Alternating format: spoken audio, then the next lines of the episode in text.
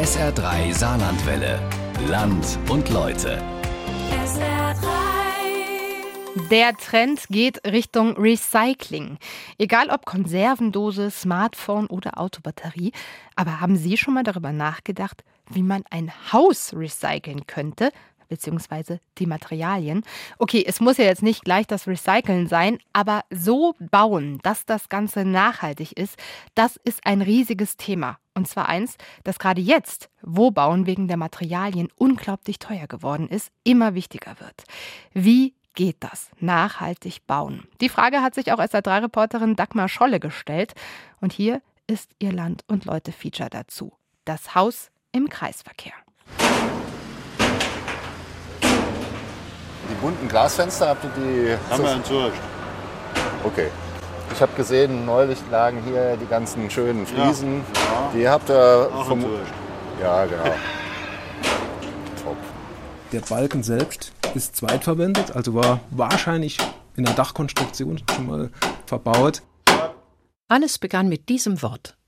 Zweitverwendet. Straßenlärm. Saarbrücker Stadtteil St. Anual. Ein sonniger Vormittag. Der Blick auf ein typisches Stadthaus, Baujahr 1910. Macht das Sinn? Ja, das fragen Sie den Falschen. Ne? Jetzt bin ich ja von meiner Ausbildung her Architekt und von meiner Profession her Denkmalpfleger. Und selbstverständlich würde ich alle Menschen dahingehend beraten, dieses Haus in ein Bauprojekt zu integrieren. Dieses Haus wird aber abgerissen für einen Neubau. Axel Böker frage ich, weil er den Stadtteil kennt wie seine Westentasche. Wir gehen hinein. Begleitet vom Vorarbeiter, sehr freundlich, zurückhaltend. Nein, nein, nicht ins Mikrofon. Ich gucke hier gerade auf die Wand, weil hier gibt es was, was mir unheimlich gut gefällt. Das nennt sich Linkrusta. Das ist eine Prägetapete. Das sieht so ein bisschen nach Holz aus, ist aber Prägepappe. Und das ist jetzt zum Beispiel so ein Material, was sehr typisch ist für die Zeit um 1910. Der genaue Blick auf die Materialien, auf die Ausführung. Sieht man erst, wenn man es gezeigt bekommt. Ja, das ist immer so, im Treppenhaus macht man den ersten Meter mit einem Material, was ein bisschen stoßfester ist, dass nicht sofort alles kaputt ist. Wir sitzen wieder draußen in der Sonne. Der Vorarbeiter wieder auf seinem Bagger. Ja, das ist ein Haus, das nicht in die Denkmalliste aufgenommen wurde. Das ist auch ein Gebäude mit einer einprägsamen Fassade. Und diese Gebäude aus der Zeit zwischen 1890 und 1910, wo in Deutschland und auch im Rest von Europa der Großteil der historischen Gebäude errichtet wurde. Diese Gebäude sind in der Regel sehr gut umnutzbar. Die Leute mögen diese Altbauwohnungen. In diesem Haus steckt sehr viel Material. Viel graue Energie. Da wurde schon mal mächtig Arbeit reingesteckt, um dieses Haus zu bauen. Also der Sandstein, den wir hier sehen, der ist in der Grundfarbe rötlich und dann hat er so weiße Flecken. Ja? Und das ist ja sehr typisch für Vogesen-Sandstein. Und da würde man sagen, oh, das ist aber weit weg. Der nächstgelegene Vogesen-Sandsteinbruch, der immer noch funktioniert, befindet sich in Adamsvilla im krummen Elsass. Das ist also nicht wirklich weit weg und es würde dann von dort aus an die Saar gebracht und dann hier runtergebracht. Woraus wird ein Haus gebaut? Die Frage klingt banal. Woher stammen die Materialien? Welche Wege haben sie hinter sich? Welche Wege haben Sie vor sich? Ist das nicht die spannendere Frage? so und so viel Fliesen, die ich nutzen kann, ein Stück Treppengeländer und dann, wenn ich mir überlege, ein Gebäude daraus zu errichten, das ist natürlich eine komplette Umkehrung des Gestaltungsprozesses. Man kann alles abreißen. Ja, wir haben keine Grundlage dafür, dass jemand sagt, nee, du darfst es nicht abreißen, weil es ist eigentlich noch gut genug. Architektin? Nein, ich bin äh, Umweltingenieurin und habe in Berlin technischer Umweltschutz studiert mit einem Fokus auf Abfallvermeidung. Anna Braune, Mitbegründerin der Deutschen Gesellschaft für nachhaltiges Bauen, kurz DGNB. Gibt es seit 2007. Also die DGNB. Nicht braune. Ich sage, es ist mal echt nur so die witzige Geschichte. Eine Ökobilanzberechnung von einer Aluminiumdose. Das war ein Forschungsprojekt von einer Million Mark, weil man erstmal überhaupt wissen musste, wie Aluminium hergestellt wird, was da überhaupt für Emissionen sind und so weiter. Und so aus der Phase komme ich noch. Und das Haus ist die Aluminiumdose, genau. Das Haus ist die Aluminiumdose. Also, wenn wir es nicht mehr brauchen, knautschen wir es zusammen, reißen es ab, schmeißen es weg? Realistisch ist es so, dass die Gebäude, die heute gebaut werden, keine besonders lange Lebensdauer haben. Ich sehe Abrisse von Gebäuden, die 30, 40, 50 Jahre alt sind. Die Gebäude wurden wahrscheinlich auch nur für diese 30, 40, 50 Jahre gebaut, weil wir es können, weil niemand gesagt hat, sorry, du darfst es nicht, der CO2-Ausstoß ist zu hoch, ja, oder die Materialien haben wir eigentlich gar nicht. Das heißt, wir haben ja da ein komplett blindes Auge für gehabt. Aber jetzt Lieferengpässe, Materialknappheit, Kostenexplosion, Stillstand auf der Baustelle, das kann man doch nicht ignorieren. Jetzt sind wir in einer Situation, wo wir sagen, Mensch, das ist ja blöd, dass wir das alles so verbaut haben, dass es so schwierig ist, ja. Dass das so schwierig ist, Gebäude wieder auseinanderzunehmen. Dass es so schwierig ist, in Kreisläufen zu denken, statt in Kubikmetern Bauschutt. Aber wer, bitte, denkt denn beim Bauen ans Auseinandernehmen, beim Aufbauen ans Abbauen? Selektiver Rückbau ist ja so der Begriff. Das ist das, was wir eigentlich machen sollten, dass wir die Dinge ordentlich sortieren, auf die richtigen Häufchen packen, um damit wieder was anzufangen. Ja. Hätten wir das mal so gebaut, dass man es gut auseinandernehmen können, dann hätte ich jetzt nicht so einen teuren Abriss. Häufchen packen. Wir trennen doch schon längst. Steine, Holz, Metall. Kein Mensch füllt Container mehr mit Baumischabfällen. Viel zu teuer. Aber Container bleibt Container bleibt Container. Das ganze sortierte Zeug muss am Ende irgendwo hin. Ich baue ein Gebäude ab, was zum großen Teil aus Ziegeln und Beton besteht. Und gerade diese mineralischen Bauteile lassen sich eigentlich gut recyceln und dann wieder entweder als Recyclingmaterial einsetzen im Straßen- und Tiefbau oder aber einsetzen auch für den RC-Beton wieder in einem Gebäude für den Hochbau. Recycling. Dafür steht das Kürzel RC. RC-Beton im Hochbau ist allerdings bislang ein Nischenprodukt, räumt Christina Buddenbohm ein. Sie ist Geschäftsführerin im Zentralverband des deutschen Baugewerbes, kurz ZDB. Ihr Schwerpunkt? Unternehmensentwicklung, Technik, Umwelt. Aber ganz ehrlich, mineralische Bauteile. Ist das nicht der klassische Bauschuttcontainer? Alte Fliesen, Betondecken, Kloschüsseln, handgefertigte Fensterstürze aus Vogesen-Sandstein, Mörtelbrocken, Dachziegeln und so weiter. Korrekt. Wird alles geschreddert. Ersetzt im RC-Beton dann den üblichen Kies- oder Natursteinanteil. Downcycling höre ich ganz, ganz ungern, weil es ist ein Recycling und wir sparen dort Primärbaustoffe ein, wenn wir dort Recyclingbaustoffe einbauen, die wir aus dem Rückbau gewonnen haben. Rückbau klingt etwas netter als Abriss, ist aber am Ende auch nur der Weg in den Container. Vielleicht ins Recycling. Wenn ein intakter Fenstersturz aus Vogesen-Sandstein im RC-Beton landet, dann trifft es das Wort Downcycling aber doch eigentlich ziemlich gut. Aber mal angenommen, da wäre kein Container. Und nicht zuerst dieser Gedanke abreißen, wegmachen, sondern erstmal der Blick aufs Material. Und die Frage, was kann man daraus machen? Also Zweitverwertung? Zweitverwertung, genau. Rückbauen, demontieren, aber dann das, was man rückbaut, nicht schreddern, sondern wieder einbauen. Nächste Baustelle. Nächste Baustelle. Ist nur ein paar Schritte entfernt von der Abbruchbaustelle des Gründerzeithauses. Saarbrücken, Stadtteil St. Arnual. Ja, also es gibt verschiedene Stellen, wo man dann sagt, das Holzwerk ist offensichtlich zusammengestückelt. Ja. Auch ein schönes Wort. Zusammengestückelt. Die Baustelle? Ein altes Bauernhaus, das saniert wird.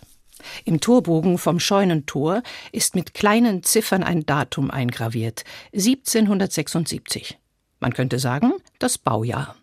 Aber das trifft es nur zum Teil. Also wir versuchen, so die einzelnen Bauphasen rauszukriegen. Und das ist oft nicht ganz einfach. Hier hat es verdammt lang gedauert, bis wir uns einigermaßen schlüssig waren, wie so die Reihenfolge der Gebäude war. Markus Braun, Denkmalpfleger der Stadt Saarbrücken. Er betreut die Sanierung des denkmalgeschützten Bauernhauses. In der Umbauphase ab 2012 sind er und auch sein damaliger Kollege Axel Böker häufig vor Ort. Manchmal auch mit Studierenden vor allem aus der Architektur. Wenn man sich genau den Bereich hier, wo wir jetzt drin stehen, anguckt, sieht man schön, dass das mehrere Bauteile waren. Und zwar, wenn Sie sich den Balken hier angucken, der hier als Streichbalken an der Wand hier vorbeiläuft, dann fragt man sich, warum liegt er eigentlich da? Ja. Tja, warum liegt er da? Ein Balken auf Höhe der Zimmerdecke, direkt an der Wand. Auf dem Balken die Enden der Deckenbalken. Wäre doch viel einfacher gewesen, die Enden direkt auf die Wand zu legen. Ja, also man kann sehen, bei näherem Hinsehen, dass nicht alle Hölzer ursprünglich hier verbaut worden sind, sondern dass die Hölzer zweitverwendet sind. Da sind dann auch die Hölzer gedreht worden, dass die Zapfenlöcher nicht mehr in der senkrechten, sondern in der horizontalen sind. Also da kann man ganz deutlich sehen, das sind zweitverwendete Hölzer. Zweitverwendet. Ein gebautes Haus gedanklich zerlegen. Wie sind die Teile zusammengefügt? Beim alten Bauernhaus vor allem mit der Frage, wie ist das Haus entstanden? Was erzählt es über die Geschichte des Ortes? Der eine Balken an der Wand erzählt, das Haus ist im Laufe der Zeit aus verschiedenen Gebäuden zusammengewachsen. Vielleicht hat sich die Nutzung geändert. Zerstörtes musste neu aufgebaut werden. Wer weiß. Quaderung hier, ja, das ist eine typische Eckquaderung bei einer Außenwand. Also wenn ich Ecke ausbilde, wenn man Bruchsteinmauerwerk, das zweischalig aufgebaut ist, bilde ich die Ecke mit solch groß geschlagenen Quadern dann aus. Also das heißt, der Teil hier hat für sich gestanden, das hier, der Anbau hier stand mal für sich, das hier war womöglich offen, dann kam die Scheune hinzu und im Zuge der Scheune hat man auch diese Deckenbalkenlage dann eingebracht. Ist das alles wichtig? fürs Bauen heutzutage? Das ist auch für Sie als Architekten oder zukünftige Architekten mit Sicherheit ein Thema. Ich tippe mal, dass Sie, wenn Sie nachher im Beruf drin sind, zu 80 Prozent im Bestand arbeiten werden und relativ wenig im Neubau zuerst. Vielleicht ja auch dauerhaft mehr im Bestand arbeiten. Weniger Neubau? Denkmalpfleger Axel Böker ergänzt noch dies. Das ist ja eine ganz typische Sache für die vorindustrielle Zeit. Das Material ist teurer und wertvoller als die Arbeitskraft. Arbeitskraft ist relativ günstig in der vorindustriellen Zeit. Man würde nie ein Haus abgebrochen haben und die Teile nicht weiterverwendet haben.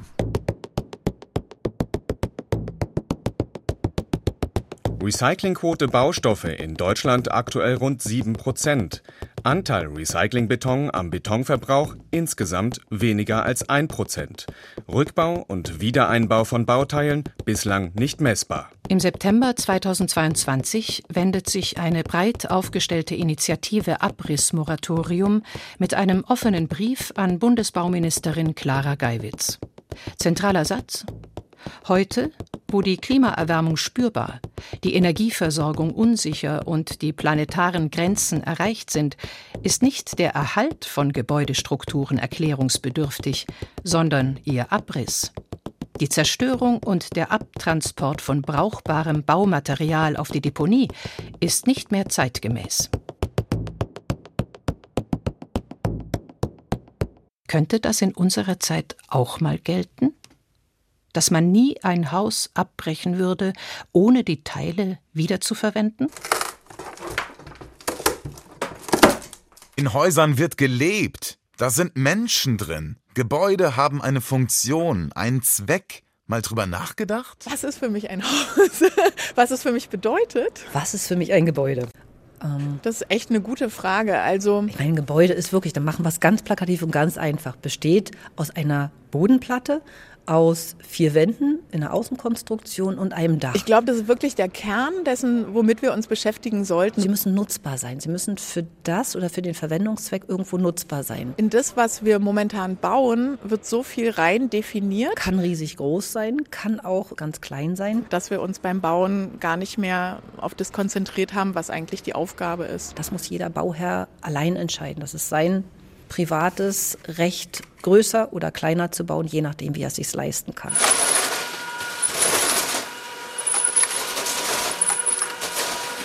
Okay, die Frage irritiert wohl ein bisschen. Was ist eigentlich ein Haus? Wechseln wir nochmal die Baustelle.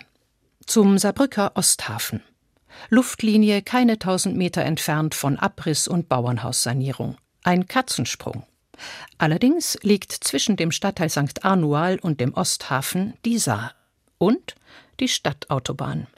Der Sprung geht deshalb nur mit Umwegen, durch ein wunderschönes Naturschutzgebiet zum Beispiel. Oder über einen Autobahnkreisel. Was Fußgängern und Radfahrern interessante Einblicke in frühere Verkehrsplanungen gewährt. Hier passiert so viel in Eigenregie. Ja, und, und jetzt ist es mittlerweile so weit, dass die Stadt sogar sagt, ey Leute, wir dürfen hier gar nicht viel verändern. Der Osthafen. Wir stehen vor einem massiven Lagergebäude. Beton, Backstein, Graffiti. Wenn man den Kopf nach oben reckt, um die beeindruckenden 39 Meter Höhe zu erfassen, hat man hinter sich die Saar, einen Altarm allerdings nur, nicht den kanalisierten Flusslauf. Das ist für mich eigentlich der größte Nachhaltigkeitsfaktor an der ganzen Sache. Also einfach, dass man sagt, man will die Menschen, die das Ganze hier am Leben gehalten haben, trotz des Zustands des Gebäudes, die will man hier erhalten. Und genauso will man auch das Gebäude erhalten. Ne? Tassilo Luft sagt das. Architekturbüro Hauser und Luft. Nachhaltiges Bauen heißt für ihn, die Menschen einbeziehen, ihre Bedürfnisse mit dem Gebäudebestand zusammenbringen nutzen, was vorhanden ist. Ich bin in Anführungszeichen noch ein junger Architekt, aber genau das braucht die Szene hier zum Beispiel auch. Jemand, der sich auf sie einlässt. Die Szene und das Gebäude. Das sogenannte Renania-Gebäude. Im August 2021 wurde es von der Stadt Saarbrücken zum Verkauf angeboten, im Rahmen einer Konzeptvergabe. Es sollte also nicht derjenige den Zuschlag bekommen, der das meiste Geld auf den Tisch legt, sondern die besten Ideen. Da das Gebäude im derzeitigen Zustand nur mit einem erheblichen finanziellen Aufwand einer neuen Nutzung zuzuführen ist, sind sowohl eine Umnutzung des Bestands, ein Teilerhalt mit Abriss von Gebäudeteilen als auch ein kompletter Neubau denkbar. So die nüchterne Formulierung im Exposé zur Konzeptvergabe. Es war also mitnichten beschlossene Sache, das Gebäude zu erhalten. Und die Menschen, die Szene? Da heißt es. Die Landeshauptstadt Saarbrücken hat sich zum Ziel gesetzt, am Osthafen der vorhandenen Kreativ- und Kulturszene Entwicklungsspielräume zu eröffnen und weitere kulturelle Nutzungen an diesen Ort zu bringen. Daher sollen drei Etagen des Hauptgebäudes für kulturelle Zwecke der Kreativ- und Kulturszene wie Atelier und Proberäume vorgesehen werden. Es heißt allerdings auch, die bestehenden Mietverhältnisse können zum 31.12.2022 beendet werden. Wurden sie aber nicht. Denn den Zuschlag erhielt die Saarbrücker Firma Green Cells gemeinsam mit dem Kulturverein Sektor Heimat. Eine bemerkenswerte Allianz, das 2009 gegründete Unternehmen aus der Solarbranche und ein Künstlerkollektiv der freien Szene, das die Gebäude am Osthafen schon seit längerem bespielt und in Eigenleistung entwickelt. Ihr Konzept ein Kulturhafen, offen für alle. Wir haben gestartet unter der Prämisse, ah ja, äh, so und so soll es ungefähr aussehen und was können wir denn daraus noch machen? Haben wir einfach als Architekten gesagt, du pass auf, eure Idee, die ihr im Vorhinein habt, die ist eigentlich schon perfekt.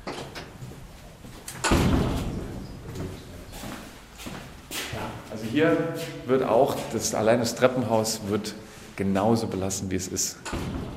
Wie soll man das jetzt mit Worten beschreiben, was man hier sieht oder wo wir jetzt gerade sind? Das ist halt, es hat ein bisschen Bunkercharakter, ein innenliegendes Treppenhaus, alles massiv, Beton, sehr ruppig, viel Stahl, Rohre, Leitungen.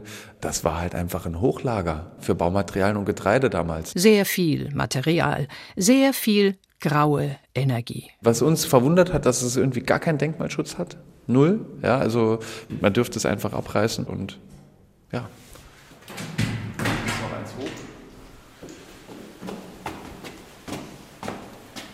So, die Etagen sind alle gleich. Komplett gleich. Was man jetzt hier halt sieht, sind die ganzen Schuttrutschen, Getreiderutschen und so weiter. Die ganze Verrohrung, die hier ist, darüber ist das ganze Material in verschiedene Ebenen gepumpt, gedrückt, äh, gesaugt, äh, gerutscht. Ja. So ist das damals hier irgendwie alles aufgebaut. Ja, also die Etagen haben so eine Tragkraft, dass man hier auch einen Panzer reinstellen könnte. Das hat uns natürlich auch in dem Sinne geholfen, dass wir sagen können, können ja eigentlich arbeiten, wie wir wollen. Geplante Raumaufteilung? Wir haben eine super Aufteilung durch das Raster im Gebäude. Ja, also Sie sehen jetzt die dicken Stützen, die überall stehen. Da werden wir einfach Trockenbau dazwischen setzen und dann haben wir schon die einzelnen Ateliers. Ne? Das ist quasi schon die Vorgabe. Ja, wir wollen wirklich so wenig wie möglich an dem Gebäude verändern. Wie kommt ausreichend Licht rein? Das Gebäude hat relativ wenig Licht als altes Lagergebäude. Aber da war unsere Idee dazu, dass wir im Moment nur die Backsteinflächen entfernen.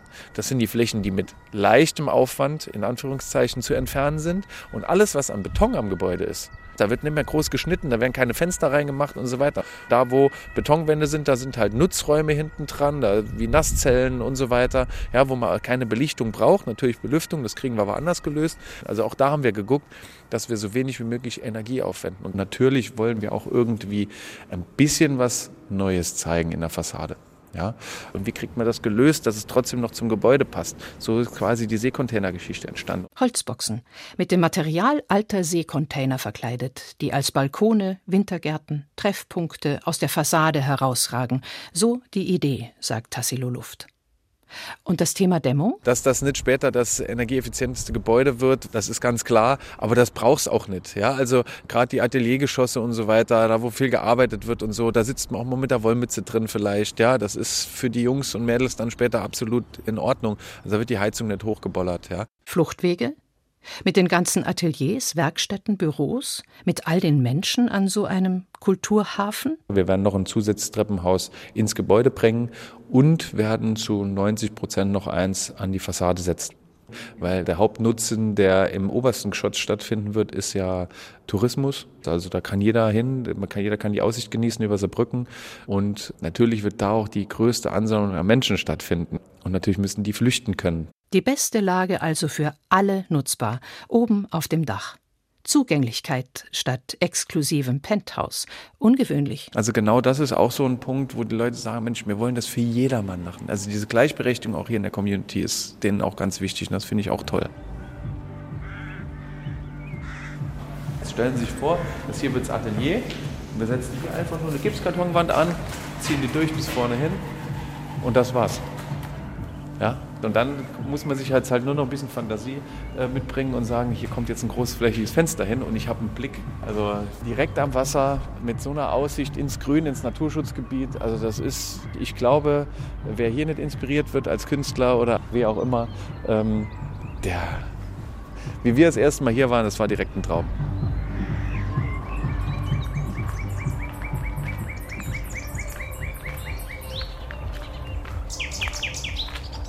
Was ist ein Haus? Ein Gebäude? Wann ist es ein Traum? Wann vielleicht ein Albtraum? Was ist groß und was klein? 16 Millionen Euro soll der Umbau des Renania-Gebäudes am Osthafen kosten. Ist das teuer? Oder einfach seinen Preis wert? Ein Haus ist nicht einfach nur ein Haus, ein Gebäude. Es ist immer auch ein Baustein in einem Gefüge, das wir dann Stadt nennen oder Dorf. Jedes Haus ein Baustein.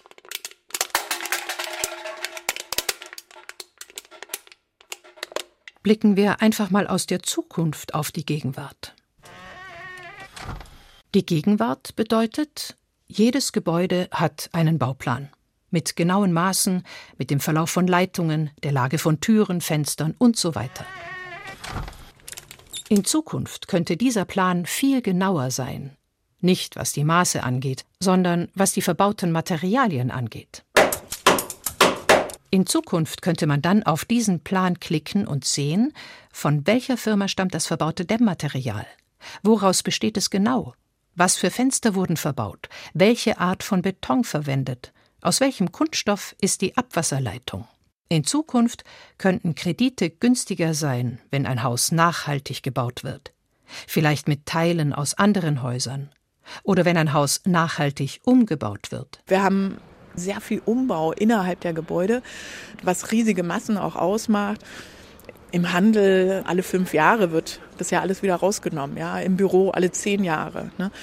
In einem Hotel, das muss alles rund erneuert werden. Das sind Massen, da steht das Gebäude noch an sich, aber das Innere ist komplett einfach mal raus und dann kommt es wieder rein. Im Lebenszyklus denken ist das Zauberwort hier oder der Zauberspruch.